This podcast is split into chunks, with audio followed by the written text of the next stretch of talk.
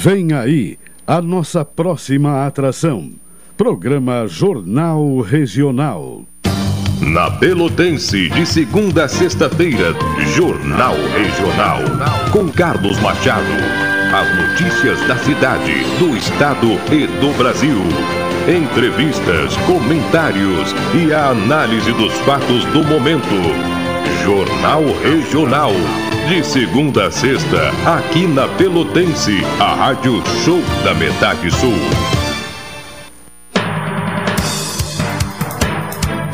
Rádio Pelotense, a mais antiga emissora gaúcha, transmitindo em 10 kW, cobrindo 80 cidades, onde habitam mais de 2 milhões de pessoas, está apresentando o Jornal Regional, que informa, integra e promove eventos e potencialidades da região sul.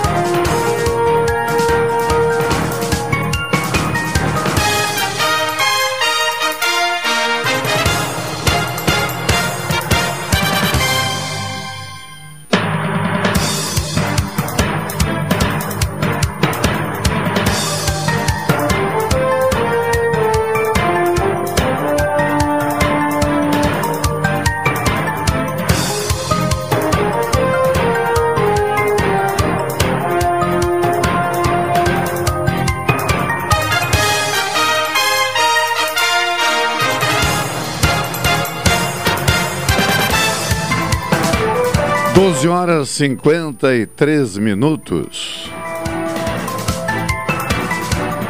12. Ah, 12 horas e 35. Vamos começar. Vamos recomeçar. Recomeçar, recomeçar. 1, 2, 3. 12 horas 35 minutos.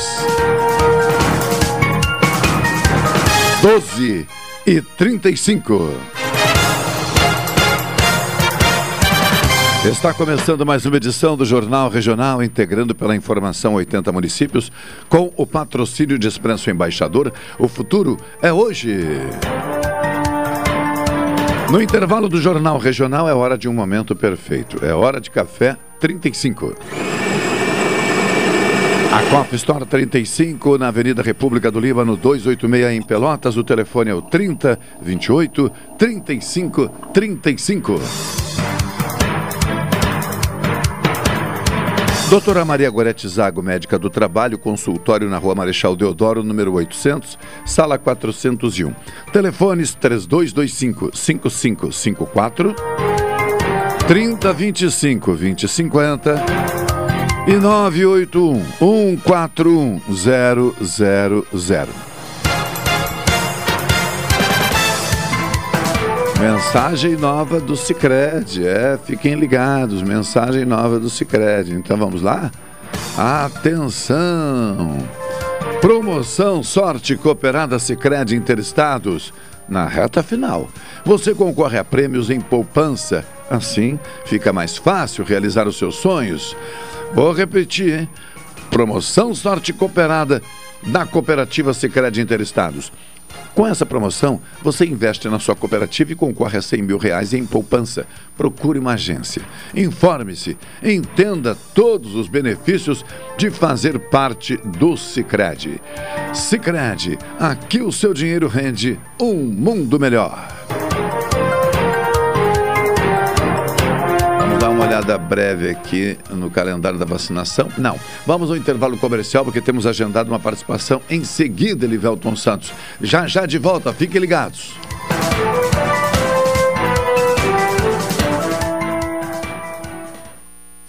Esta é a ZYK 270, Rádio Pelotense, 620 kHz.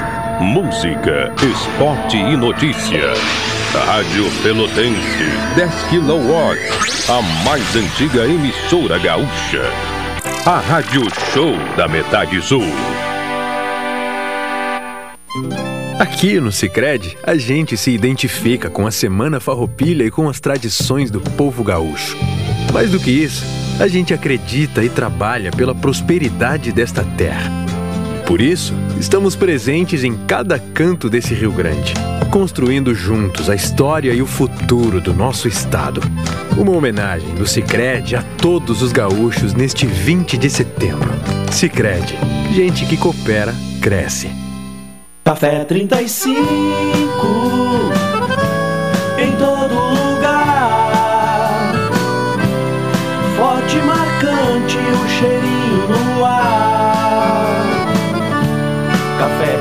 35 em todo lugar.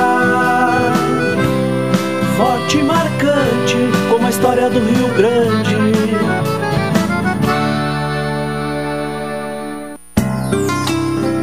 Doutora Maria Goretti, médica do trabalho, realiza exames de admissão, demissão, mudança de função, retorno ao trabalho e laudo PCMSO, Programa de Controle Médico de Saúde Ocupacional. Atendimento nas empresas e no consultório médico, Rua Marechal Deodoro 800, Sala 401, Fone 3225 5554 e 981 14 10 00. Atenção homens e mulheres com 40 anos ou mais. Dados do Ministério da Saúde alertam que no Brasil esse ano surgirão mais de 60 mil novos casos de câncer de próstata. Prostfin Gotas Prostáticas auxilia na prevenção de inflamações, dores e inchaços na próstata, alivia sensações de bexiga sempre cheia, queimação e dor ao urinar. E para as mulheres, auxilia no tratamento da cistite. Previna-se. Prostfin Gotas Prostáticas. As gotas que valem ouro, pois ajudam a salvar vidas. Persistindo os sintomas, seu médico deve ser consultado.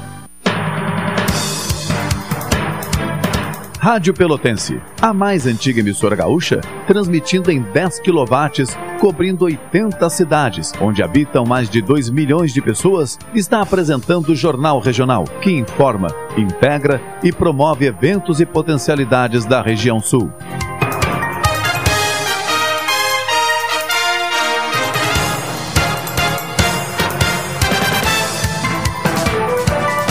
Doze horas 40 minutos, 12 e 40 estamos retornando ao estúdio, no Alberto Soveral, número 64.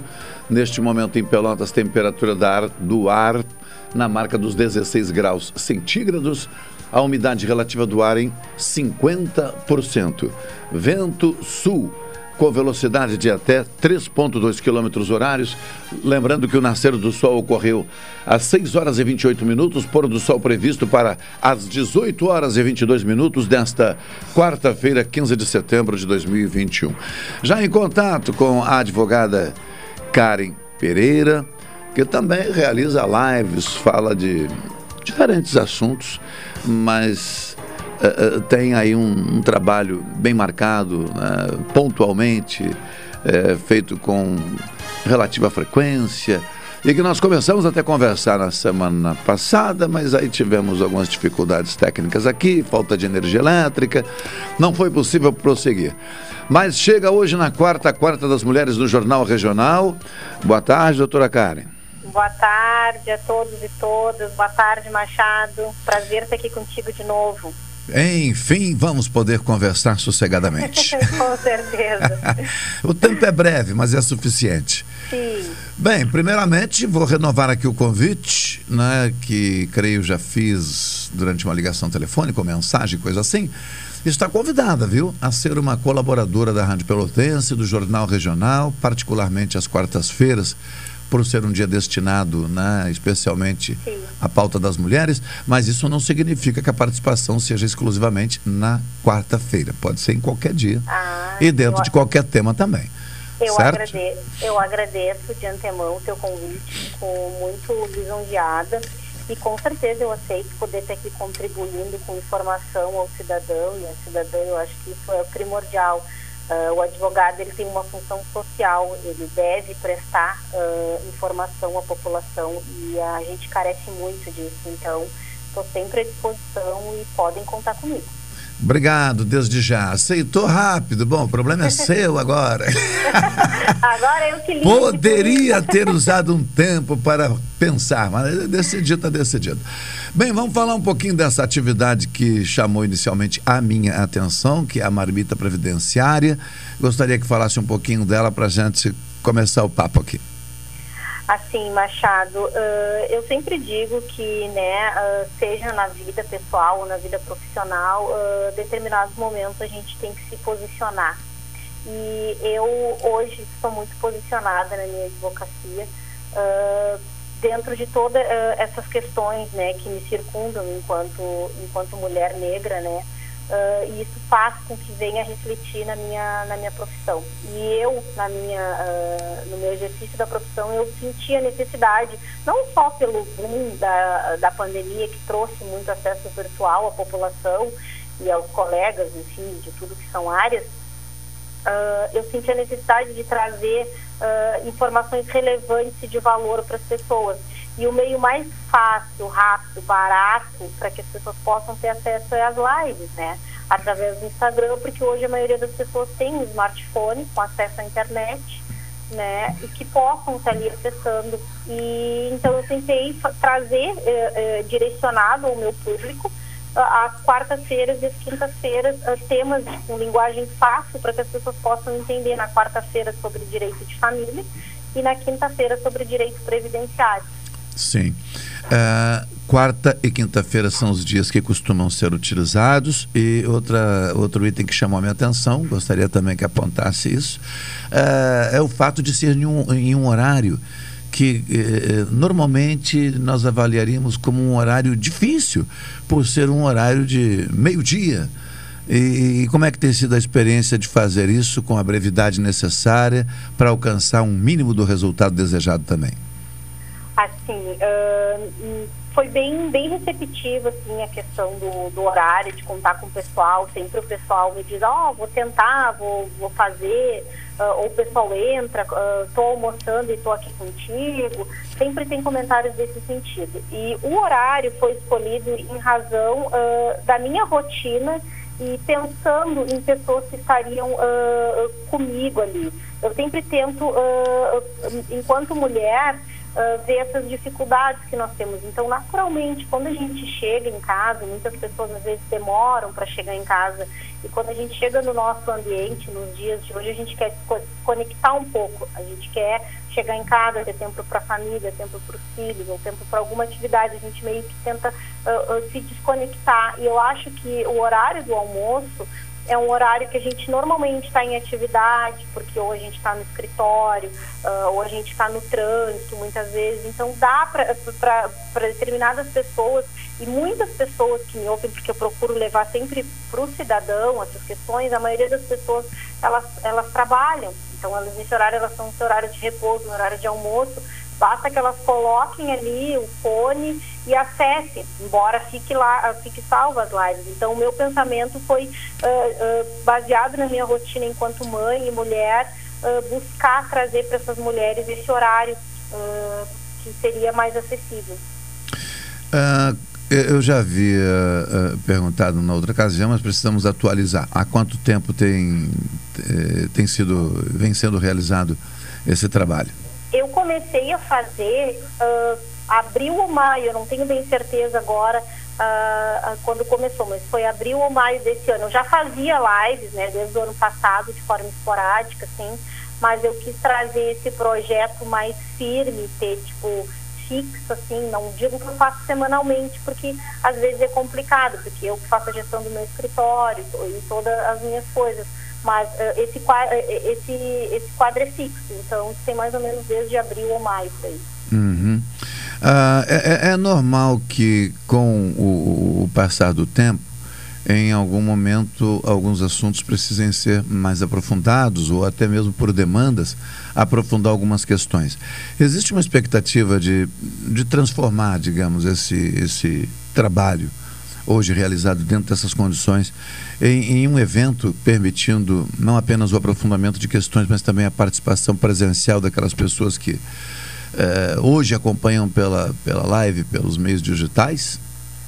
Machado, quem me conhece sabe que eu sou uma incansável. Ou seja, isso já está pensado. É, eu sou uma pessoa que a minha colega de escritório, ela às vezes eu chego para ela e saio com ideias, ela diz assim, tu não para. e realmente eu não paro. Eu não paro porque eu tô no, como eu te disse, eu, tô, eu tenho expectativa sim, respondendo a tua pergunta pontualmente, tenho expectativa sim de falar cada vez mais para essas mulheres e para essas pessoas porque hoje nós temos pessoas muito boas, uh, nós temos uh, muito conteúdo sendo falado e explicado, mas eu sinto uma falta de efetividade dessas coisas que são faladas, são propostas, que são muito boas, mas elas precisam de forma serem agidas. A gente precisa fazer ações e efetivar. A gente precisa sair do, do, da fala e realmente efetivar. Então, com certeza, sim, com certeza, sim, eu tenho ideia de fazer muita coisa presencial, muita coisa ainda. Pois é, dentro desse, dessa questão que, que eu encaminhei, que tu respondeste agora, uh, uh, existe da minha parte uh, a, a ideia de manter uma conversa e uma provocação sadia a quem nos acompanha, porque justamente essa questão da efetividade, né? Tratar de um tema, mas não exatamente né, colocá-lo a serviço, né?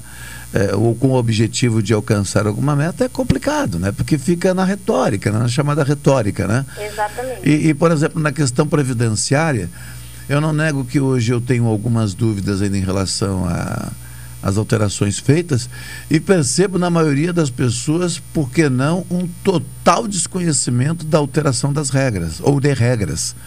Exatamente. E, e, e, entendo, entendo não, mas fico imaginando o, o tamanho do prejuízo né, futuro, né, e futuro muitas vezes não muito longo, no futuro para muitos breve, né, de quando for verificar a sua situação previdenciária. Por exemplo, uh, muitas pessoas continuam é, acreditando que é possível encontrar-se com a aposentadoria, apesar do pouco número de contribuições.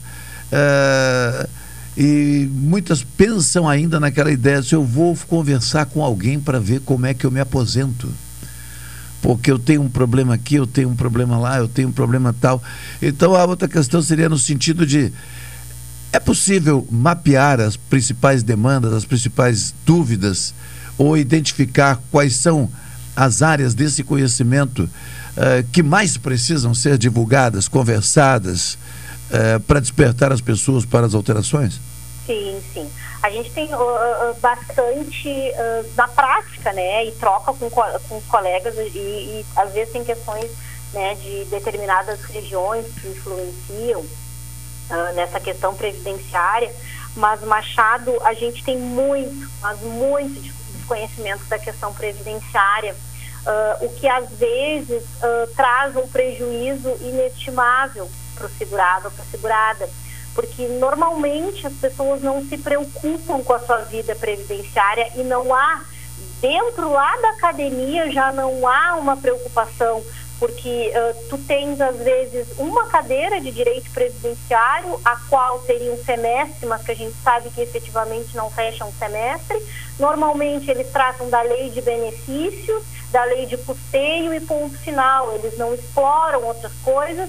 Depois não vai passar a ser cobrado, salvo engano, só não sei a partir de quando, se já está sendo cobrado no exame da ordem a cadeira de direito previdenciário, porque até então não era cobrado. Só que a gente, é porque assim, ó, esse direito, ele é um direito muito importante porque ele trata com questões sociais, com a vulnerabilidade desse segurado, dessa segurada ou dos seus dependentes. Porque ao, ao passo que chega uma incapacidade, ao passo que chega um falecimento, ao passo que eu tenho que parar de trabalhar porque eu não tenho mais condições físicas, já tenho idade, e é aí que eu vou me preocupar com a previdência. Só que a previdência, ela é um seguro, eu tenho que estar segurada para ter acesso àqueles benefícios. É uma contraprestação. E as pessoas esquecem e muitas não sabem disso. Então, há que se ter ainda uma promoção muito grande de alerta ao cidadão. Pois é, nesse sentido também, e, E me perdoe ficar na questão mais previdenciária hoje em razão da marmita, né? Em outras ocasiões a gente abre esse leque o, falando de outros assuntos, mas isso a mim tem preocupado bastante, porque tenho tido um, um contato assim muito frequente né? e com pessoas muito próximas na busca do entendimento da questão providenciária, da previdenciária. E aí eu comecei a perceber, né, cada vez com mais intensidade, justamente o seguinte: puxa vida, as pessoas não sabem praticamente nada. Né? Isso é grave. Exato. Né? É grave. Nós precisamos, é de alguma maneira, encontrar canais, criar canais, né? abastecer Exatamente. os canais existentes da informação previdenciária. Porque outro item que eu gostaria de te ouvir é, é, é sobre a demanda é, do profissional, porque o que acontece com a mudança da regra, né, os caminhos para defender determinados interesses também foram alterados e outros não existem mais. Então, o que, que eu tô, quero dizer com isso? Por exemplo, regime de trabalho né, da reforma trabalhista, o trabalho intermitente, o, o, o trabalho informal, os microempreendedores. Tem gente que está virando MEI, como se diz, microempreendedor individual, sem saber para onde está indo. Exatamente. Então, então é, é, é uma constante, porque uh, veio a reforma, né? Uh, nós, muitos advogados, deixaram de, de, trabalhar. Lá na reforma trabalhista, nós já tivemos alguns advogados que declinaram da atuação na área trabalhista, que muito tem de relação com a área previdenciária, uh, porque né, muito decorre exatamente da atividade uh, desempenhada. Com a reforma da Previdência, muitos advogados também deixaram de advogar ou por não querer se atualizar ou, ou coisas do tipo. Mas a reforma uh, a gente tem que a, a aprender a ver né, uh, nas entrelinhas. Ela trouxe muitas coisas, tem projeto de lei tramitando por inconstitucionalidade, já tem questões tentando declarar inconstitucionalidade de alguns artigos dessa reforma, mas nós temos também muitas coisas que surgiram com a reforma, algumas possibilidades. Então, assim, ó, o profissional, ele tem que hoje, que atua na, na, a, a, após a reforma, ele tem que tentar ver o máximo que ele consegue de opções para esse segurado até a emenda, até a reforma, o máximo de tempo de contribuição, o máximo de, de possibilidades que ele consiga encaixar nas regras antigas, porque muitas das regras antigas foram mais benéficas. Na sua maior parte, as regras antigas são mais benéficas do que as regras novas. Ou então nós temos que ter cuidado para que algum benefício que foi pedido hoje, a data fixada de início, por exemplo, da incapacidade para um caso de aposentadoria por invalidez tenha ficado antes da reforma, porque hoje a aposentadoria por invalidez, ela parte com uma renda mensal inicial de 60% em salário de benefício, enquanto no auxílio doença 90%. Então, o benefício que é de caráter temporário, a pessoa vai receber mais do que o benefício que seria em tese de caráter permanente, seria aposentadoria por invalidez. Então, nós temos diversas coisas que o profissional tem que analisar hoje em dia e sempre fazendo comparativo. Então, a demanda uh, duplicou em razão disso. O, o olhar tem que ser muito mais atento e requer do profissional cada vez mais estudo e mais atualização uh, e mais problematização, porque a área previdenciária ela é muito, muito, muito, ela muda muito. Sim. A, a, reforma, no entanto, não tirou o caráter protetivo, né? Da Justiça do Trabalho. Não, até porque assim, ó, a reforma da a reforma da previdência, ela não tem atuação contra a, a, a questão trabalhista, né? Tem alguns reflexos. Mas essa reforma, na verdade, existem discussões. Tem pessoas que acham que foi boa, tem pessoas que acham que tirou direitos do cidadão. Uh, eu, uh, uh, eu, na minha posição, eu acho que ela teve pontos bons e ela teve pontos ruins. Algumas coisas foram boas, outras coisas não foram tão boas. Mas a gente sempre tem que pensar que quem é que são as pessoas que estão lá pensando, que estão lá, porque a, isso vem do poder legislativo. Sim. Então, isso é muito importante que se crie também cada vez mais essa consciência política das pessoas. Porque quem é que decidiu essas leis? Quem é que decidiu? Claro que nós temos muitos senadores, deputados, pessoas imbuídas, pessoas que estão, que estão atentas a essas nuances da sociedade, essas minorias, enfim, mas e a grande maioria? Então, isso são decididos por pessoas que têm lá o seu, a sua experiência de vida, né, a sua posição social. Então, uh, isso também é uma coisa a ser pensada, se criar essa consciência política na, nas pessoas enquanto não partidária, mas política no sentido de Estado, de, de, de, de políticas públicas que vão ser de, benefícios que vão ser trazidos. É, agora também nesse, nesse ambiente, cabe destacar que essa representação política que toma decisões uh, que elabora os textos né, que, que apontam os rumos, enfim, que a, que a sociedade uh, deve tomar ou poderá tomar, enfim, são representações políticas muitas delas de grupos de interesse específicos, né?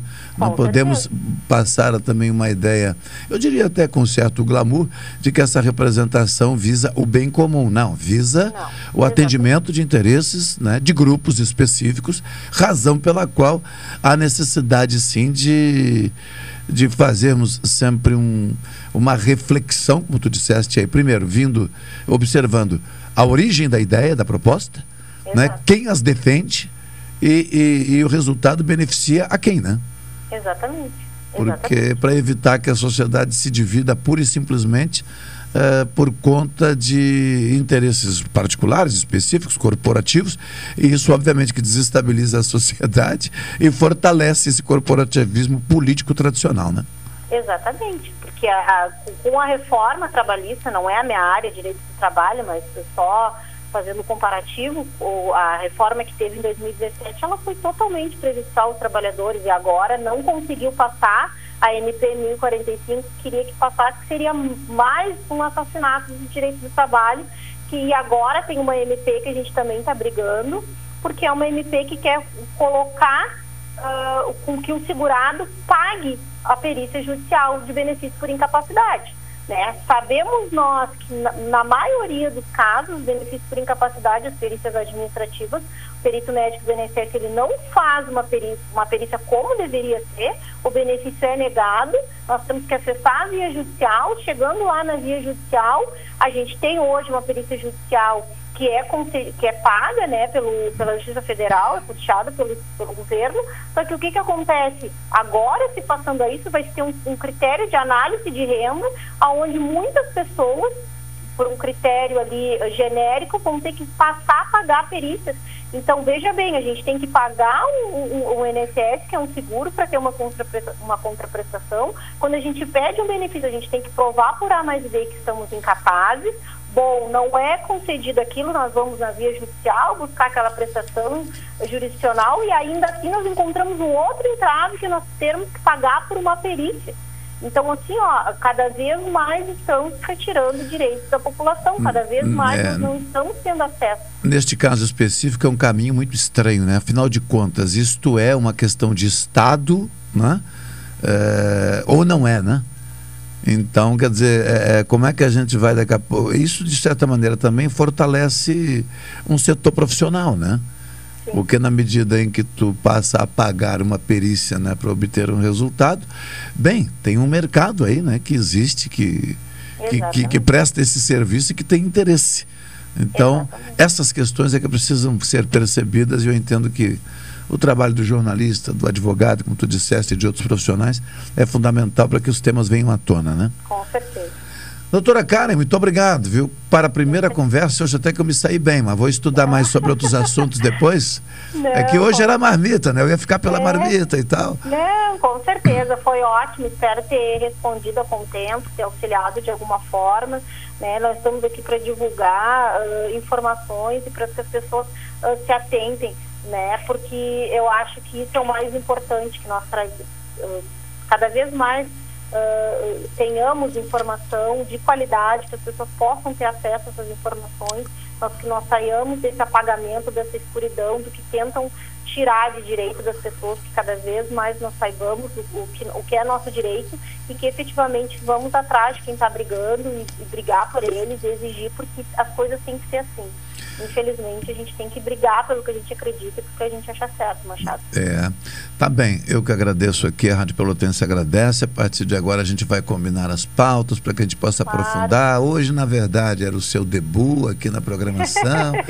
então eu também, né, não, não confesso que não foquei em, em nada específico. Era muito mais oportunidade do ouvinte conhecer saber né, da, da profissional que és, do que fazes, como pensas, e a partir de agora a gente vai articulando essa pauta e ampliando a tua atuação aí, Vamos. além das, do, do espaço digital.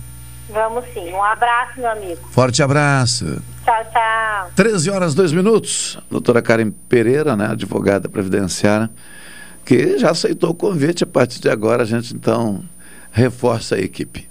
Uh, Elivelton Santos, ao intervalo comercial, em seguida estaremos de volta aqui na Pelotense, a rádio que todo mundo ouve.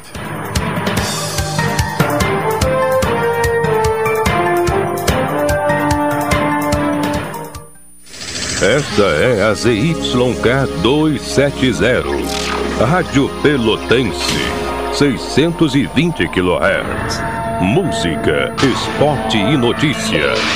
Rádio Pelotense, 10 kW, a mais antiga emissora gaúcha. A Rádio Show da Metade Sul. Aqui no Sicredi, a gente se identifica com a Semana Farroupilha e com as tradições do povo gaúcho. Mais do que isso, a gente acredita e trabalha pela prosperidade desta terra.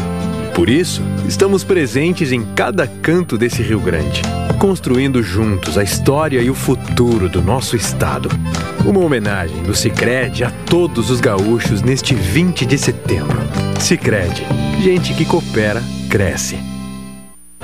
Expresso Embaixador informa que a partir do dia 13 de setembro estarão disponíveis novos horários de ônibus para Pelotas, Rio Grande, Porto Alegre e Piratini. Informações no Instagram arroba Expresso Embaixador ou no site www.expressoembaixador.com.br. Durante a pandemia, o serviço de bordo cortesia está suspenso para a segurança dos passageiros. O transporte de pessoas com necessidades especiais com passe livre valerá na modalidade direto. Os horários estão sujeitos a alterações e o tempo de duração de viagem está sujeito às condições da estrada. Expresso Embaixador. O futuro é hoje. Especial de setembro Delta Sul é para dar orgulho nos gaúchos de todas as querências. E a Delta Sul tem tradição em boas ofertas. Olha só. Lava roupas automática Consul 9 quilos com 15 programas de lavagem só R$ 149,90 mensais no carnê. Olha a parcelinha, mas que baita condição. Refrigerador Frost Free Consul 340 litros só R$ 229,90 mensais no carnê. Especial de setembro é na Delta Sul. Te apressa e corre pra cá. Delta Sul.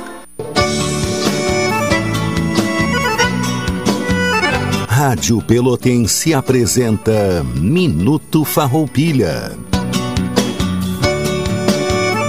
A tradicional Semana Farroupilha comemorada no Largo do Mercado Central de Pelotas não ocorrerá neste ano. Algumas entidades tradicionalistas farão almoços e jantares com a presença de público, porém sem a realização de bailes e fandangos. Também haverá a cerimônia de acendimento da chama crioula no dia 16 de setembro em Capão do Leão.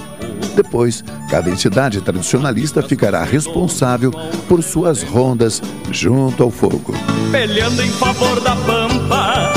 Rádio Pelotense apresentou Minuto Farroupilha. Patrocínio Shopping Pelotas. Tchê, vem para a terceira semana farroupilha do Shopping Pelotas, de 14 a 20 de setembro e chegada da Chama Crioula no dia 17 às 19 horas. Confira a programação no site shoppingpelotas.com.br. Rádio Pelotense, a mais antiga emissora gaúcha, transmitindo em 10 kW, cobrindo 80 cidades, onde habitam mais de 2 milhões de pessoas, está apresentando o Jornal Regional, que informa, integra e promove eventos e potencialidades da região sul.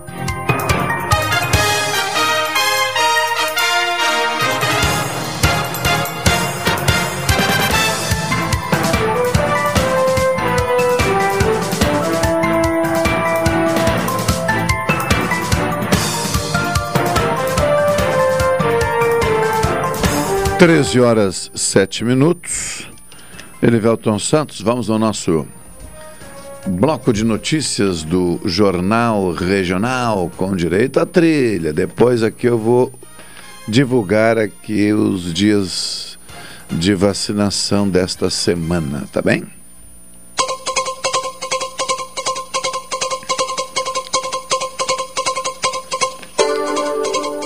Corregedor-Geral da Justiça Eleitoral, Luiz Felipe Salomão, decidiu investigar se houve financiamento dos atos antidemocráticos de 7 de setembro e, em caso de ter havido, quem financiou.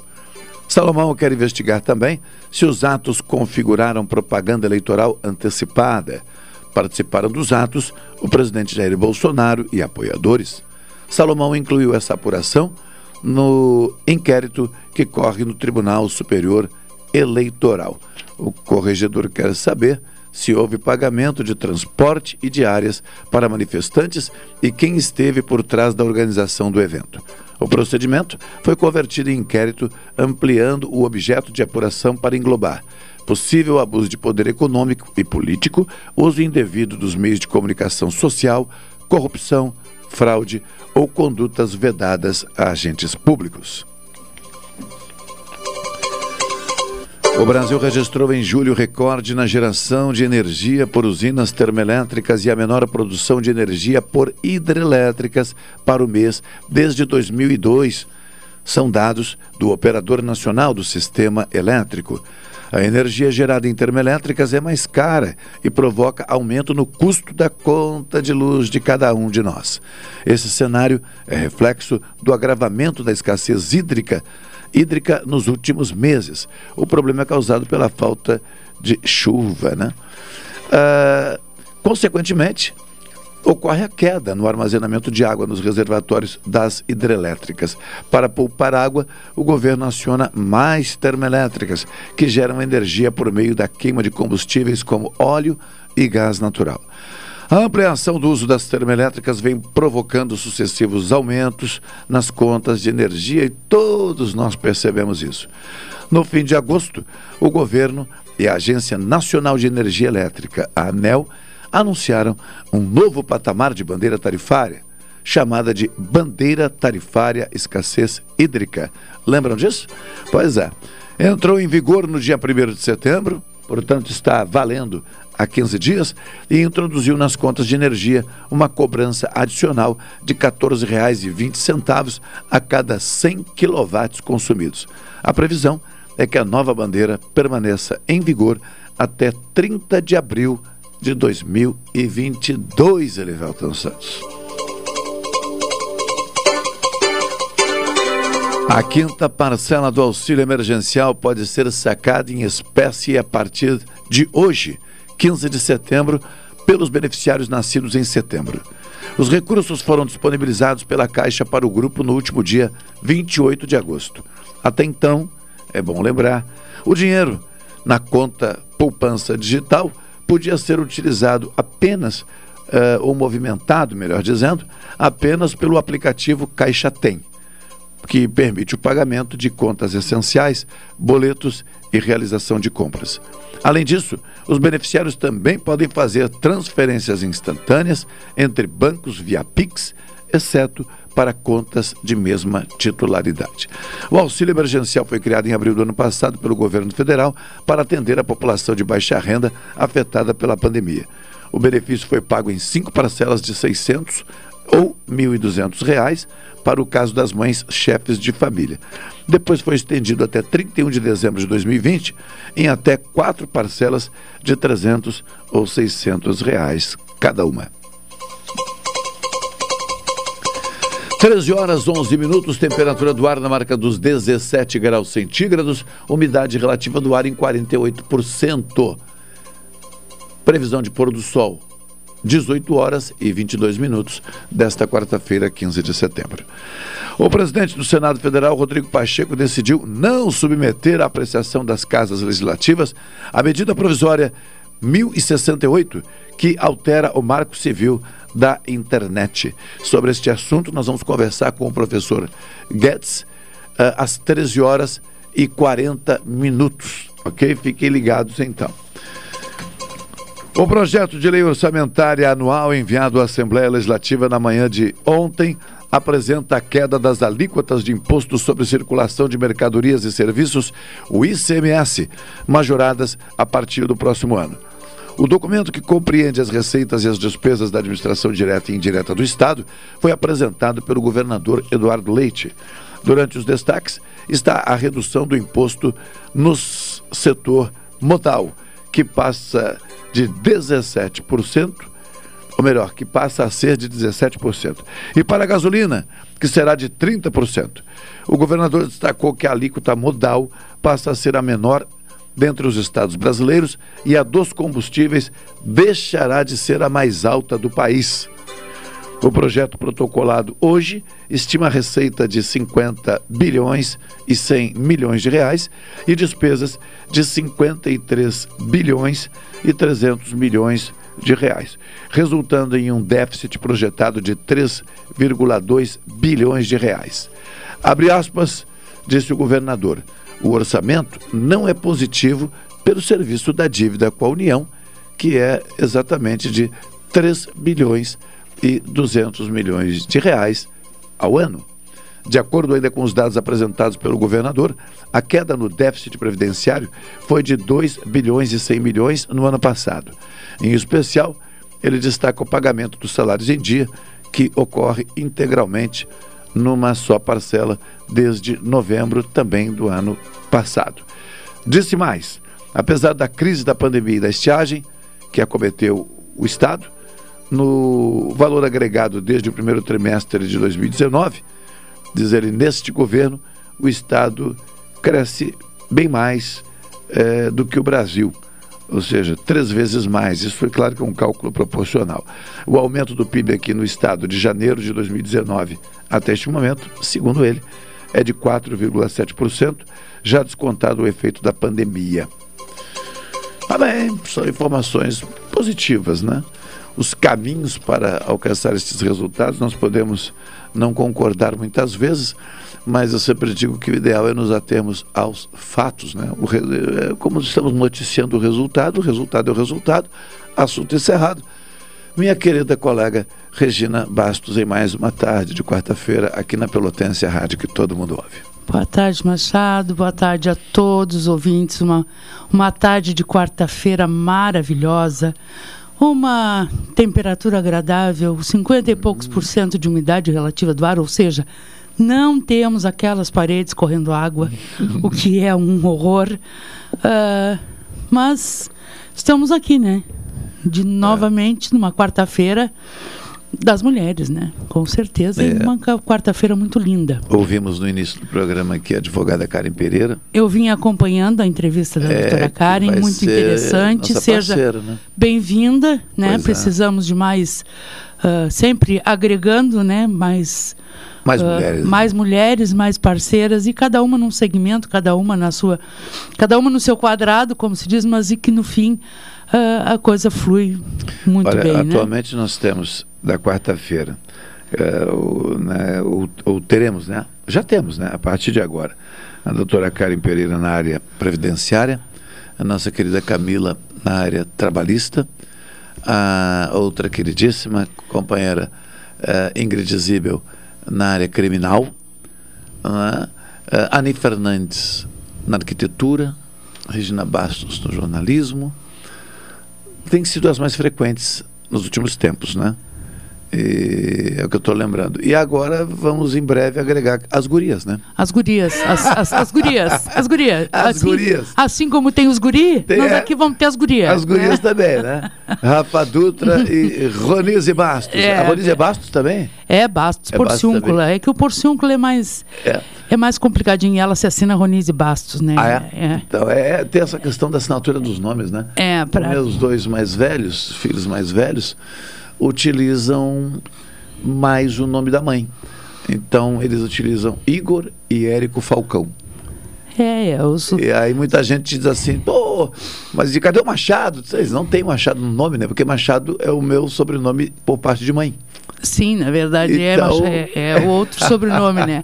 Não, e na verdade isso essa é uma questão muito interessante, Machado, porque uh, o meu filho do meio, quando foi para o exército, ele se dizia ele dizia que iria usar o sobrenome do pai, né? Uhum. O Porciúncula. E eu quieta na minha, né? Eu digo, ah, mas não vai mesmo. Eu a vou ter o prazer. Pressão silenciosa. Eu vou ter o prazer de ver, né? Escrito na farda do meu filho, Soldado Bastos, né? E, cons- consequentemente, depois na, na continuação e tal, quando. digo, Tá, e aí, meu filho, como é que ficou o nome?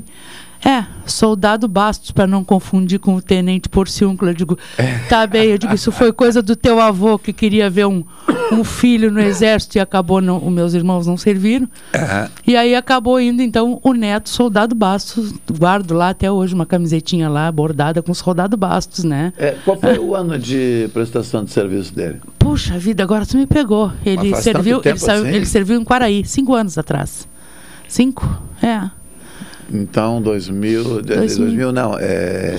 Sim, 2000 2018? 18? Não. Não, menos 5, 2016. 16. 16.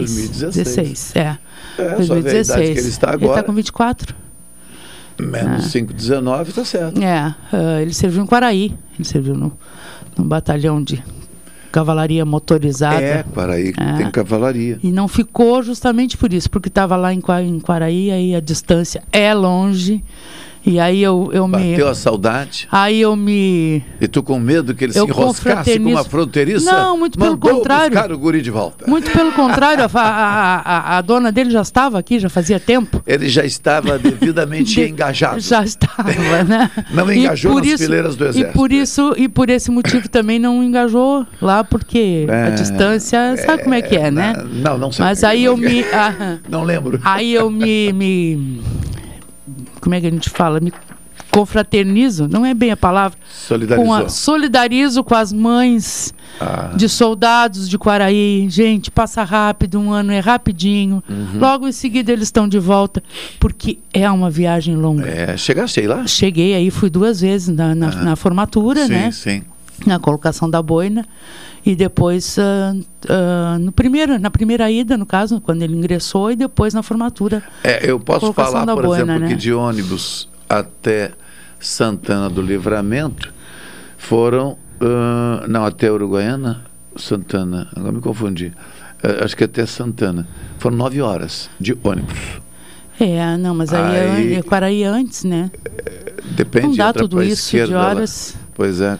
Não dá tudo isso, mas é longe. Nós saímos daqui por volta de meia-noite, chegamos lá às seis horas da Seis manhã. horas da manhã, é, é, é. umas seis horas e meia por aí. É, mas é chão, uma, né? é chão, é uma viagemzinha, mas Bem, estamos na quarta-feira, 15 de setembro. Eh, de acordo com o calendário, hoje em Pelotas não temos vacinação. Teremos então amanhã, quinta-feira, dia 16, tanto no drive-thru quanto nos bairros. No drive-thru vai ser segunda dose para pessoas com 56 e 55 anos que receberam a primeira dose da AstraZeneca nos dias 15 e 16 de junho. Nos bairros, das 10 da manhã às 3 da tarde, segunda dose para pessoas com 58 e 57 anos que receberam a primeira dose da AstraZeneca também nos dias 15 e 16 de junho. E para encerrar a semana, na sexta-feira, dia 17, a segunda dose para pessoas com 56 e 55 que receberam a primeira dose da AstraZeneca nos dias 17 e 18 de junho. Ou seja, nesta semana, se Deus quiser, ah, encerra né, a vacinação, pelo menos tomara que a gente consiga encerrar, ou, ou seja, completar a imunização do público eh, de 54 a 58 anos essa semana. E acredita-se então que na próxima semana vou esperar a, a nova campanha, Uhum. né? Possivelmente semana que vem estaremos vacinando a gurizada dos 17 anos, né? Pois é, porque no sábado, dia 18, tem segunda dose para pessoas com 21 anos. Exato, é, é? já estão vacinando com 21. É a segunda dose a já para 21. segunda dose para 21, que Pra- foi uma das primeiras, É, né? para quem Uhum. recebeu a, vac- a Coronavac no dia 18 de agosto. Tem essa questão também do, do- da vacina, se é AstraZeneca ou o se é tipo de vacina. Coronavac. É, os enquanto meus, é lá, os meus lá, os três já vacinados com a primeira dose, né? Então, de 27 a, a 18. Uhum. E já com a primeira dose, todos com a Pfizer. É. Né? Eu tenho que me controlar quando eu digo Pfizer, por causa daquele áudio né, que viralizou na internet da Papa Pfizer. né? Então, eu quando digo Pfizer, É eu só tenho que, Pfizer. É, eu tenho que me controlar para É, não, é. pra não dizer. E falando nisso, ainda continua a minha curiosidade com relação ao mentor ou mentores Hum. daquela graciosa campanha de vacinação do ah, que usou o, o Relâmpago McQueen, usou é. o, o- o Bob Esponja, né? Ah, até vou ter que dar a mão à palmatória e, e parabenizar até, por, de certa forma, mesmo contestando, que deu resultado. A gurizada procurou se vacinar. E agora estamos já, ah, hoje mesmo, já com a, a escola da, da Ronise já começaram com as aulas presenciais no sistema híbrido, né? Uhum. Pre- remoto e presencial. E aí fica aquele questionamento, Manchato. Ah, não estão indo para a escola, que está cumprindo todos os protocolos né, de distanciamento, de coisa. Não estão indo para a escola, mas estão frequentando academia, indo a barzinhos, É. passeando no shopping.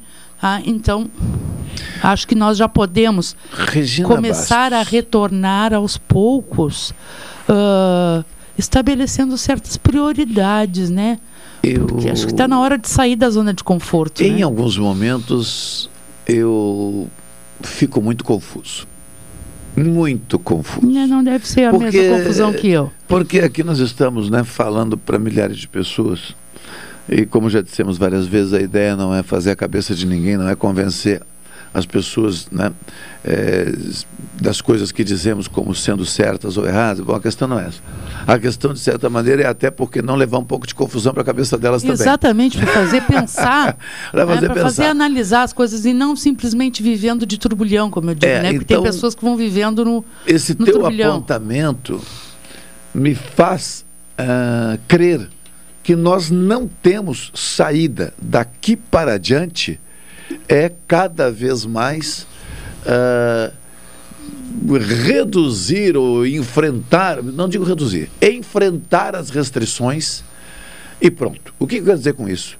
Olha, se tem distanciamento, se temos de obede- obedecer ao distanciamento, tudo bem, obedeçamos ao distanciamento, mas não podemos mais deixar de fazer as coisas. Por quê? Porque se naquele local isto está restrito em 50% ou 100%, tem outro local que a restrição não é de 50% nem de 100%. Muitas vezes está até liberada a atividade, Exatamente, dependendo é, da é. circunstância. Então não tem como controlar isso. Eu acho que já está na hora de nós, de nós olharmos a situação ah, de- dessa pandemia de frente.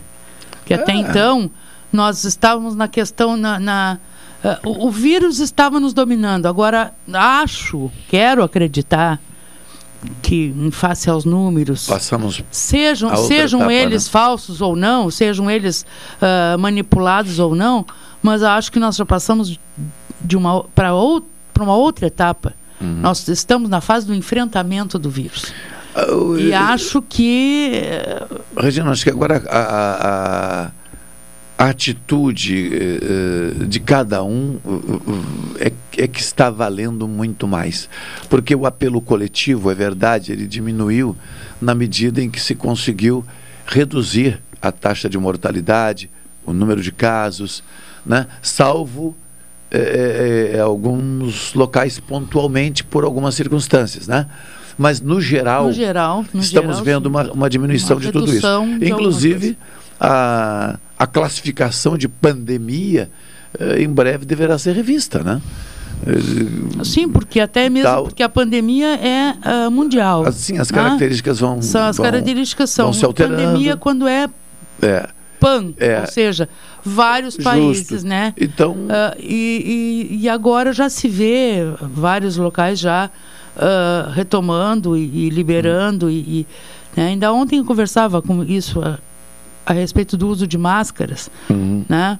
Ah, na fila do, do, do banco. né? E, e nós conversando a respeito disso, e realmente, eu- onde tinha um senhor que falava assim: ó, eu estou tão habituado a usar a máscara que eu vou na padaria e volto para casa, e chego em casa e a minha esposa diz assim: tá, aqui tu pode tirar a máscara. porque eu me esqueço de tirar a máscara, né? E aí outro falando assim, ah, tanto que uh, de tanto usar máscara eu não me gripei esse ano, eu não peguei gripe. Eu sou um. Então as pessoas estão vendo assim um, um, um, outro lado da restrição do uso da, da obrigatoriedade do uso de máscara, que na verdade não foi nada maléfico, muito pelo contrário, trouxe muitos benefícios.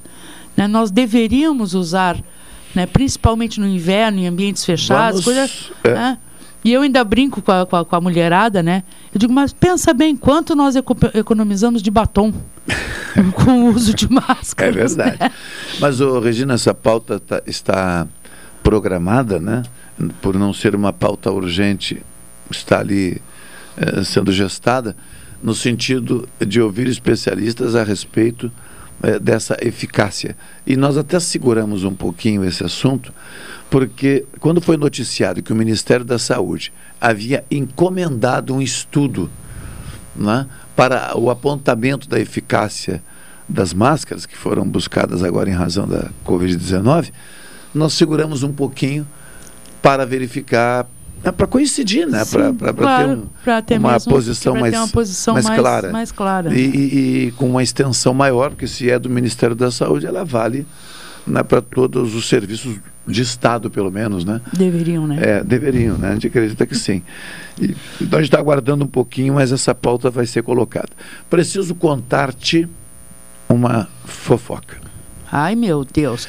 A minha avó dizia que Oh. quando eu estava estudando para jornalismo, que eu É. estava estudando para fazer fofoca. Mas é uma fofoca entre aspas. Uma fofoca boa. É, não sei, não, não, é é fofoca. fofoca, e colocada entre aspas. Por quê? Ah. Agora pela manhã, o bicho pegou na Câmara Municipal. De novo. Pegou. Agora tu pergunta, né? Vai perguntando. Ah, mas o que, que aconteceu? É, Ah. não tem como falar. Ah, né? claro, vai Senão aí tá. vira fofoca Ah, aí mesmo. vira fofoca mesmo. Ah? Então me, Eu não sei se eu vou te contar. Me fala, me fala, porque eu já Ah, estou em cólicas ah, já. bom. Por causa. Ah, então agora eu falo. o que aconteceu? Ah, intervalo comercial? Ah, então depois do intervalo é não, essa. não é estratégia. Tá, não, não, não. É. Sinalizou o Elivelton lá. Ah, isso, não obedecemos o Erivelto. com É, é, é, tá. O Elivelto disse que é para segurar a audiência. Em seguida, então nós vamos necessário. contar aqui o que aconteceu na Câmara Municipal e que continua Acontecendo. acontecendo já já de volta.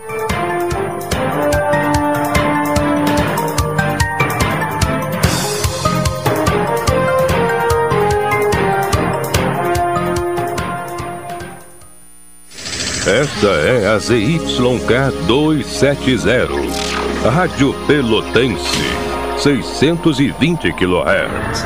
Música, esporte e notícia.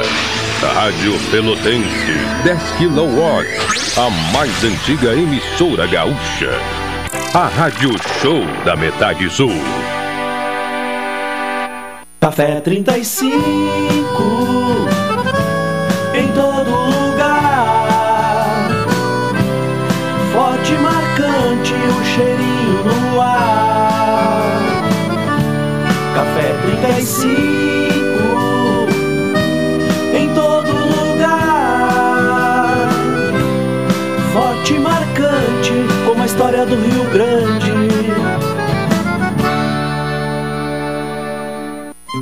Aqui no Sicredi, a gente se identifica com a Semana Farroupilha e com as tradições do povo gaúcho.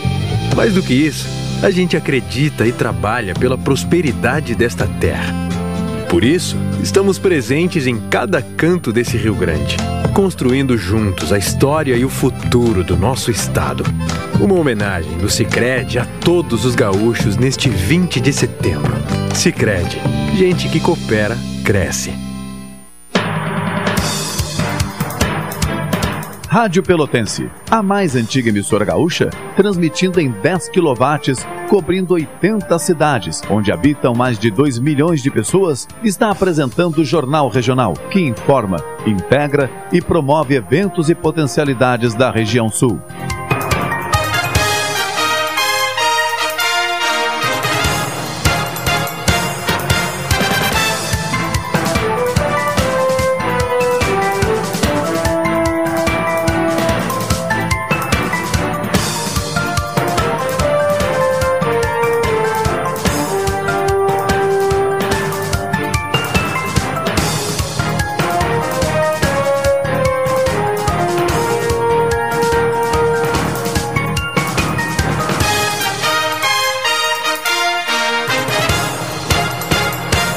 13 horas 32 minutos, 13 e 32, o Jornal Regional com patrocínio de Expresso Embaixador, Café 35, doutora Maria Gorete Zago, médica do trabalho, e Cicred, com a campanha Sorte Cooperada Cicred Interestados. Chegou a hora de realizar seus sonhos, puxa, não perde tempo, participa. Tem dúvida de como funciona? Entre em contato com uma cooperativa Cicred e participe da campanha Sorte Cooperada Cicred Interestados. Regina Bastos, vai ter que perguntar de novo. Ah, não, não, não. Agora então Que que acabou quer o saber, suspense. afinal? Eu Que quero quer saber? saber o que, que exatamente aconteceu na Câmara de Vereadores de Pelotas hoje pela manhã. o que aconteceu eu não sei, eu sei o que está que acontecendo. Vem acontecendo, o que Ah, está acontecendo. ah, bom. Ah, tá. Porque, pelo que eu percebo, isso é meio que uma, uma cascata de, de acontecimentos, né? É, uma coisa puxa a outra por aí, né? Buenas. Ontem tomamos conhecimento de que uma proposta de abertura de CPI, Comissão Parlamentar de Inquérito, foi feita pelo vereador Michel Promove, juntamente com outros dois ou três vereadores. Só para refrescar a memória, Ah. o Michel é Michel Promove é É do, do Partido Progressista. PP, né? É. Aí o 20 assinaturas já havia. Então, ou seja, faltava só um vereador assinar. Para ser Jones, por unanimidade. Para ser por unanimidade. E esta CPI teria né, o objetivo de investigar a aplicação das chamadas contrapartidas das construtoras que erguem os empreendimentos imobiliários, principalmente, ou talvez especialmente, os empreendimentos populares, tipo programas habitacionais subsidiados por governo e coisas assim, Sim, aí nesse caso para entra, atender população. entra, entra o, o, o par, né? A parte dos par, Minha eu- Casa eu- Minha Vida, são é, os mais... Por enquanto eu estou jogando assim porque É. né, Hum, os detalhes é, é. devem surgir em breve. Bem, e aí esta CPI que seria instalada praticamente né, por unanimidade, porque só faltava um vereador assinar, o Johnny, né, ou o Jones, uma coisa assim. Hoje pela manhã Esvaziou. gerou um desconforto, segundo informações no executivo, na administração municipal. E segundo informações que temos, o executivo teria feito um contato lá com, as suas, com a sua base de apoio político na Câmara, sinalizando que, bem, se a CPI for instalada, com o apoio da base do governo, os vereadores não contarão mais com o apoio do executivo no que diz respeito a acomodar seus indicados políticos. Né? Eh, bem, embora a indicação e essa acomodação política faça parte do jogo, não há ilegalidade nisso, essa relação ficaria, enfim, comprometida. Mas relação que já estava comprometida, Machado, em função, ah, inclusive a pauta estava trancada, estava com trancamento de pauta, em função de comentários de um determinado secretário ou secretária com relação à idoneidade Ou e trabalho, qualificação, né? qualificação dos vereadores. Isso é indiscutível. Apesar de nós acharmos que deveria haver uma seleção ah, melhor, não interessa. Eles têm a maioria de votos. Eles estão lá porque são eleitos e eleitos por uma população que acreditou no trabalho deles. Bom, acreditou no que eles diriam que iam fazer. Porque tem vários, alguns, vários, que já estão, é, basta abrir o Pelotas 24 horas aquele. Ah, então, principalmente quando chove, sempre aparece o nome de um, de outro lá. Ô, fulano, tu disse que ia me ajudar e não me ajudou até agora. É, Tal. é. Sabendo que este não é o papel do vereador. O papel do vereador é legislar, é fiscalizar. Pois é. E se este vereador está fazendo, cumprindo o papel dele, fiscalizando o não cumprimento de regras, porque segundo o plano diretor que foi aprovado, que eu tenho algum conhecimento, o plano di- diretor prevê que o empreendimento, até um determinado número de, de, de apartamentos ou de blocos, coisa, é responsável pelo, ahn, pelo a- asfaltamento. Sim, por obras de infraestrutura, Por obras talvez. de infraestrutura. É, é, tá?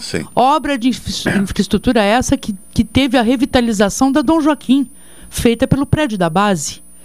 né? Que é um prédio lindíssimo, maravilhoso, e que teve a Dom Joaquim, na sua maior parte, requalificada em função daquele prédio. E tantos outros. ah, vou citar assim um exemplo de um prédiozinho que tem lá na Avenida, na Rua Santa Clara, na, na Santa Terezinha. Né? Ah, a Rua Santa Clara ia até um determinado ponto, depois, quando chegava, se encontrava com a 25 de julho, com a Avenida 25 de julho, era saibro, era terra. Foi feito um empreendimento, que são quatro ou cinco prédiozinhos pequenos, acho que dois ou três, dois andares, né? e foi requalificada aquela, aquela parte, foi feito o calçamento daquela parte da- do fim da Santa Clara até o início. Exigência do plano diretor. Em contrapartida, na rua da minha casa, tem um prédio que são três, quatro andares e, e três blocos também, em que não foi feita a exigência da infraestrutura de calçamento, pelo menos até 50 metros pós a- a- o final da, da frente do prédio, no caso. Bem. Então, eu acho que o vereador está cumprindo o seu papel. Nós aqui acompanhando este episódio, obviamente que vamos buscar agora, primeiro conhecer né, eh, quais são ou quais seriam as contrapartidas nestes casos específicos. O vereador deve ter apontado lá quais empreendimentos ele fiscalizou. Sim, é lógico. E essa reação política também, eu acho que eh, merece ser eh, colocada né, para toda a população, para que ela saiba né, o que está acontecendo. A reação política eu, eu particularmente eh, considero natural. Sim, eu não. eu- Agora, agora a, a abertura de uma CPI, a mim estranha, não ter o apoio da maioria dos vereadores neste momento, ou apoiar e recuar, enfim, ah, porque a comissão parlamentar de inquérito, ela não julga, não condena, ao contrário, o nome já está dizendo, ela investiga e traz à tona o quê? O que está acontecendo. Tira a sujeira debaixo do tapete. Se houver. Sim. Se houver. Né? Mas né? a E intenção vai- é, é, e vai- investigar e levantar a poeira. É. Então, por Aham. meio de um parecer depois, a, a comissão faz o quê? Ela aponta justamente o quê? Olha, tal coisa está sendo feito corretamente. Se for o caso, tal coisa não, Não está, está- sendo feito é. corretamente. E isso E vai deverá. ouvir partes e saber o porquê Sim. não foi feito e por quê. Porque se é tudo dentro da legalidade, se, está tudo legal, É, eu, Ah. eu estranho eh, não a reação do do executivo. executivo. E sim a estranho reação. o recuo. Mas, né, Machado, o comprometimento, o né? comprometimento Câmara de Vereadores, de alguns vereadores e executivo, isso não é de agora. Isso é de sempre. Não, não é tá? de agora. E ganhou muito mais proporção nos últimos oito anos. Tá? E se fizer um levantamento de quem dos, dos ah, vereadores que não foram eleitos nas últimas eleições, tá? muitos deles estão colocados em cargos estratégicos ah, dentro do, do, do executivo. Isso é uma prática recorrente. Isso é uma prática, né? isso Como eu se disse sabe. agora, não há ilegalidade. existe Bom, nada pode, de ilegal pode. nisso. Agora, onde, eu, onde eu vejo alguma possibilidade de ilegalidade é justamente esta atitude de, se não for como eu quero, eu te tiro o teu benefício. É. Isso para mim é uma É, não. uma faca de dois legumes, É, digamos, só tem- diríamos assim, né? Elivelton Santos, faz aquela ligação para a gente, por favor, professor Guedes. É, tu sabes que já dissemos aqui, mesmo que estes movimentos sejam naturais, né?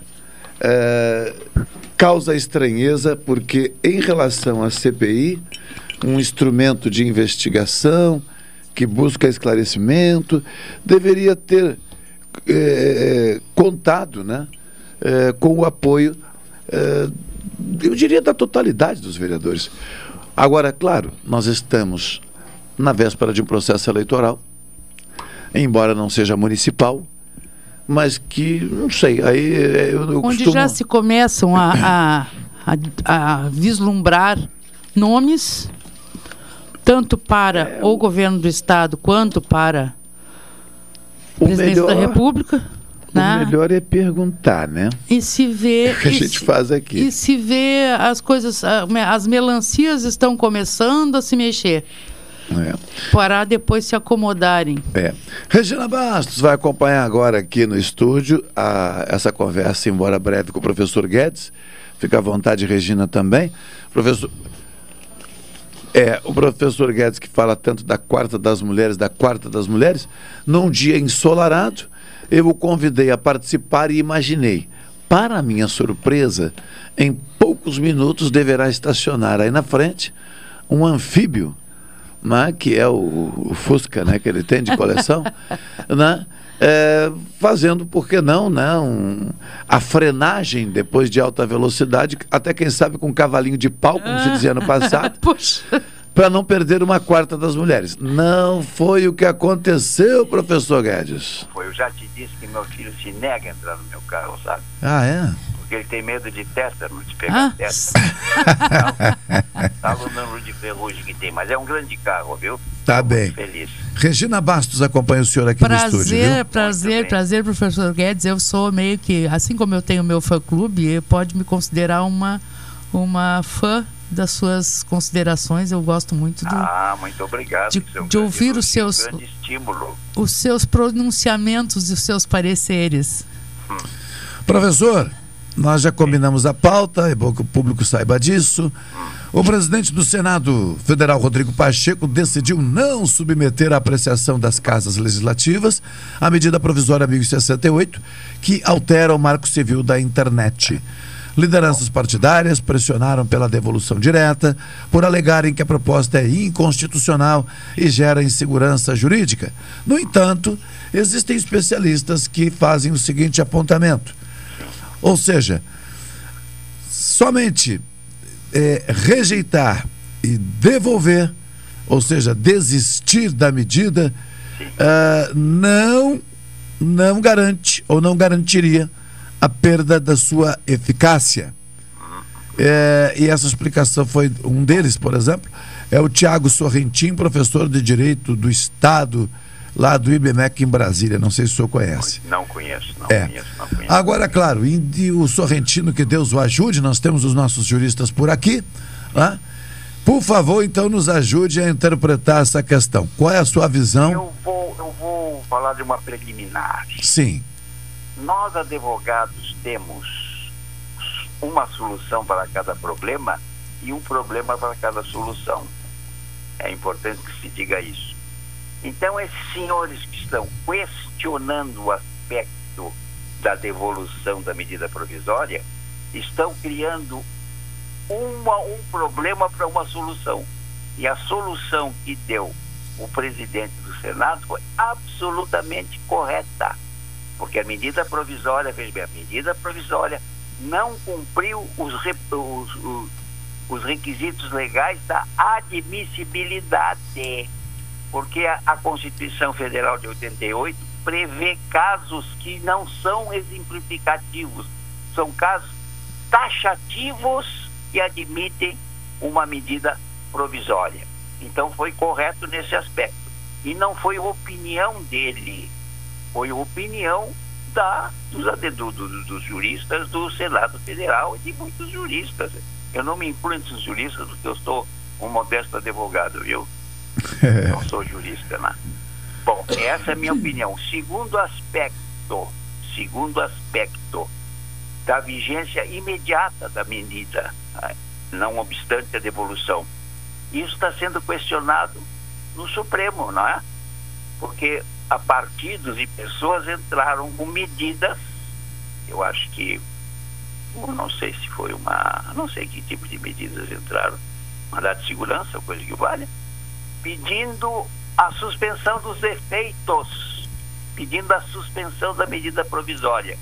E a ministra Rosa Weber concedeu em caráter liminar, não é?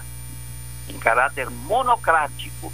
E o assunto depois vai ser vai ser debatido conjuntamente com os demais ministros, ou da turma, ou do plenário, lá sei eu. Aí eu, eu não sei mais qual é o destino disso. O, Mas, resumindo, Sim. uma atitude correta. Agora, evidente, e não é rara. E não é rara. Durante o governo da, da presidente Dilma, algumas medidas, não sei se não, não é muito frequente, algumas medidas provisórias foram rejeitadas pelo Senado, pelo Congresso e a Câmara dos Deputados, ou Congresso, a Câmara dos Deputados sob a presidência do Temer, né? No governo Temer também, entende? Não é qualquer medida provisória que prospera. E veja bem, e foi correto, até os efeitos têm que ser suspensos, porque uma medida que não atende os preceitos, os requisitos constitucionais, não pode prosperar porque nasce morta. Foi o que eu te disse no primeiro contato que tive, tive contigo. Nasce morta. Da vida uma coisa morta é difícil, não é? Só um milagre. Professor, um outro aspecto aqui. é, é, Mas há um aspecto político também. Sim. O outro aspecto aqui trazido pelo presidente do Senado, eh, na verdade, apresentado como justificativa, é de que o tema da medida também já é tratado por meio de um projeto de lei que tramita na casa e que tem por objetivo instituir a Lei Brasileira de Liberdade e Transparência na Internet. Quer dizer, uma coisa está dentro da outra e, segundo ele, este texto do projeto de lei já foi aprovado no Senado e está em análise da Câmara, ou seja, essa medida provisória se É inócua. na ela, ela não vem para atender um vazio, né? Não há um vazio, não há um vácuo aí. Agora, ah, vamos, vamos analisar os aspectos políticos. Sim. Essa medida provisória, exarada da forma que foi e no momento que foi, me parece a teoria de passar a boiada por baixo da cerca, sabe? Mais uma vez. Ah, mais uma vez. Mais uma vez. E essa ideia foi inaugurada por esse, por esse monstro todo atrapalhado que foi o ministro do Meio Ambiente. Por que passar a boiada por baixo da cerca?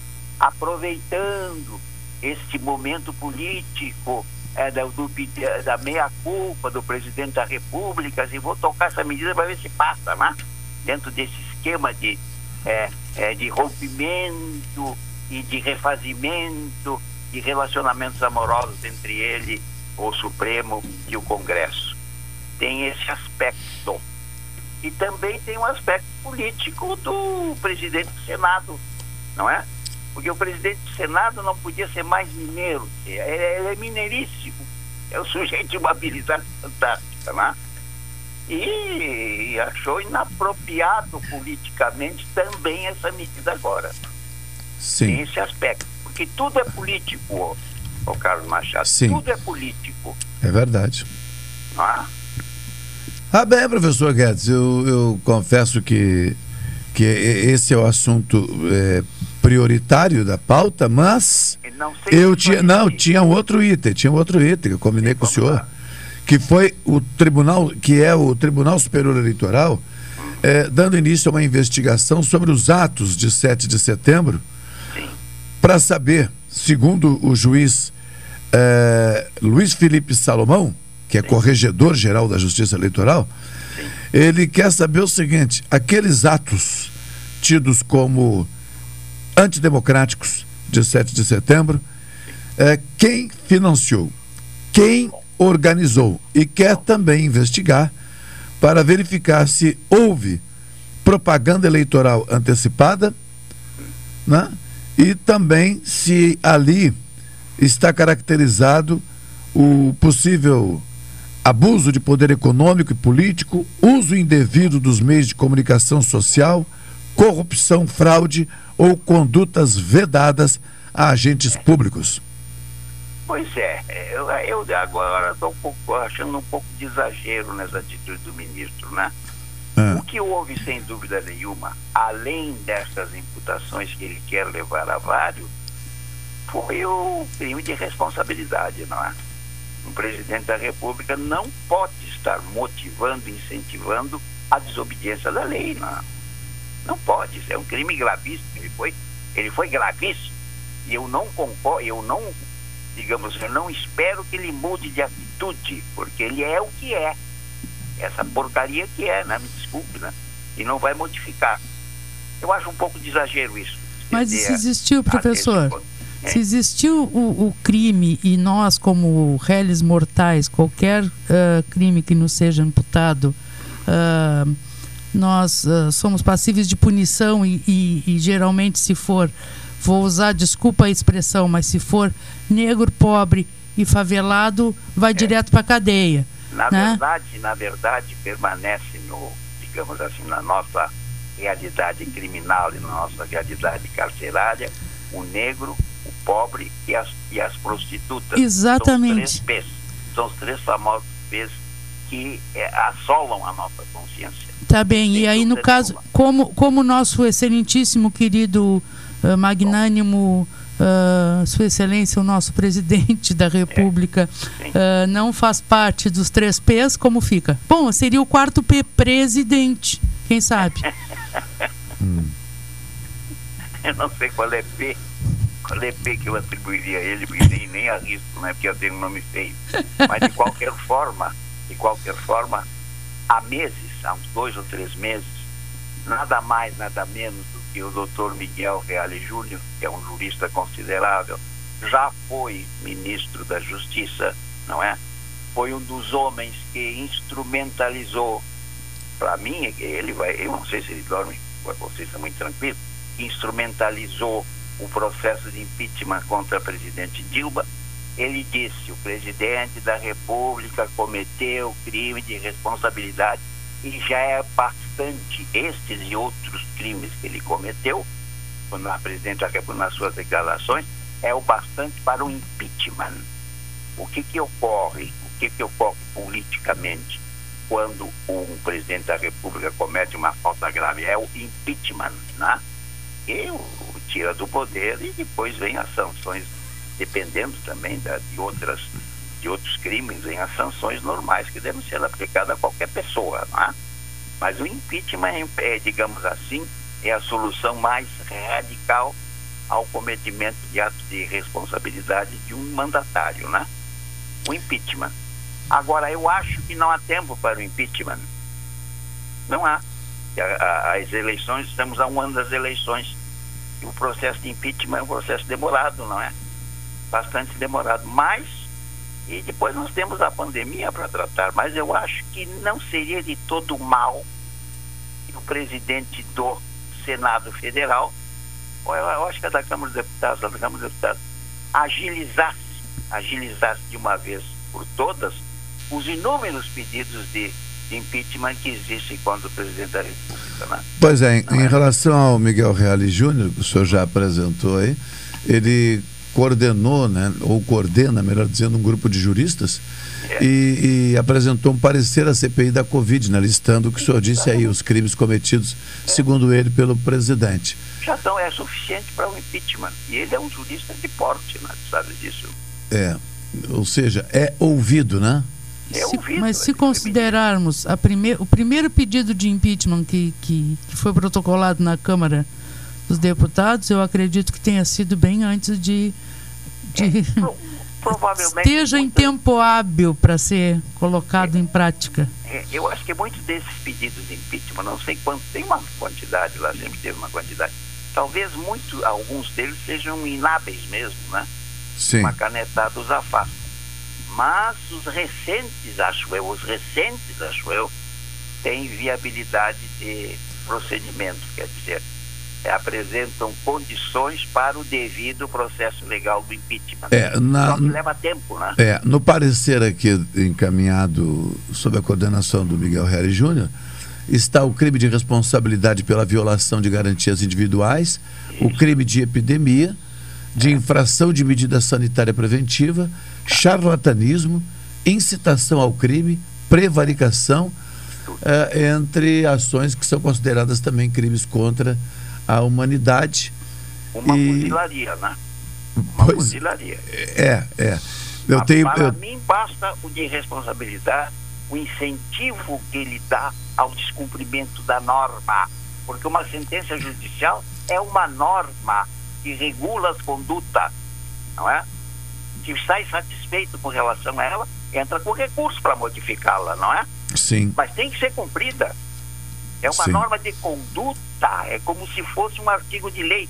É um artigo de lei, é uma norma que regula a conduta. Uhum. Não pode, nós não podemos incentivar a desobediência, porque amanhã ou depois o sujeito que deve, assim, ah, e é condenado a, a pagar o que deve, eu não vou, não vou cumprir, não vou cumprir, e daí? Sim, é muito simples, É. né? Seria muito simples. Agora que fique- agora- isso. É muito bom, né? Muito gostoso, não, não vou cumprir mais nada. Professor, que fique claro também, eh, e essa observação que eu vou fazer aqui, ela aparentemente é óbvia e eu diria até porque não absurda, mas eu digo assim, o óbvio e o absurdo às vezes são necessários. O óbvio e o lulante. É É. óbvio, Lulante. É, eh, muitas pessoas acreditaram nisso, hein? Quando, é, quando o presidente disse, ou qualquer outra pessoa lá disse, que a partir de agora não vamos mais cumprir as, as decisões do fulano do Beltrano, muitas pessoas acreditaram que isso, que isso era possível, não é que seria, que era possível. Que era possível. Que era Mas é- possível. num regime democrático, num Estado de Direito, é impossível. Justo. Então, deixar bem claro que, ainda que né, o presidente Jair Bolsonaro não venha a ser devidamente responsabilizado, isso não significa que foi criada jurisprudência ou reconhecida uma conduta que pode ser é, é, repetida, imitada por outro cidadão. Indutora ao cometimento de crime. Pois é, Isso é uma coautoria. Porque alguém pode alegar disso, olha, tio, eu estava em casa sossegado, eu vi quando o presidente da República que falou. não preciso cumprir Quer dizer, mais nada. Tenha dó, eu não vou acreditar no presidente. Se o cara disse, pô, mano. E aí, vamos ter que dar uma aula pro cidadão? Não. Fica essa tendência natural humana de não cumprir regras, né? Ah. Na verdade, a sociedade. Isso já é inerente do ser humano. Para isso existem as leis. As sociedades se formam e a sociedade se mantém na base de repressões de toda ordem. É. disso, né? Mas para isso existem as leis, né, professor Guedes? E numa De- This law, this law is law. E numa democracia, o arcabouço legal é imenso. Sim. Ele vai, penetra na tua casa, vai embaixo da tua cama, verifica o teu comportamento com relação à tua mulher, aos teus filhos, coisas que não existiam no passado, não é? Sim. Isso é numa democracia. Não é? Professor, ficamos por aqui, muito obrigado. E na próxima quarta-feira eu não vou dizer nada, porque agora a Regina está aqui. Caso ela pergunte por que, que isso não apareceu, eu vou dizer, ó, liga para ele. Longa conversa a fazer com a sua ministra. Privilégio, privilégio dividir esse espaço com o senhor, professor. Uma boa tarde para vocês e eu que agradeço esse, esse, esse telefonema. Tá bem. Me alegrou, me alegrou o dia. Obrigado, Boa forte abraço. tarde. Aproveite Uma a tarde, tarde, na região abraço. praiana. Ok. 14 horas em ponto. Cláudio Silva na casa, Regina, obrigado. Grande ver abraço a quarta-feira a todos. gente aumenta esse quórum aqui. Não, mas não tem problema, vamos devagar e sempre. É, isso é verdade. Ah. Devagar e sempre. Um grande abraço a todos. Erivelton Santos na operação técnica, muito obrigado. Mais uma vez aí. Cláudio Silva, apostos. Eu retorno daqui a pouco em mais uma edição eh, do Opinião. Tá bem? Conversando inicialmente com o sociólogo Vidal. Hã? A partir das 16 horas e 5, 16 horas e 10, vai estar participando conosco aqui da programação da Pelotense. Tchau, tchau. Vidal Filho.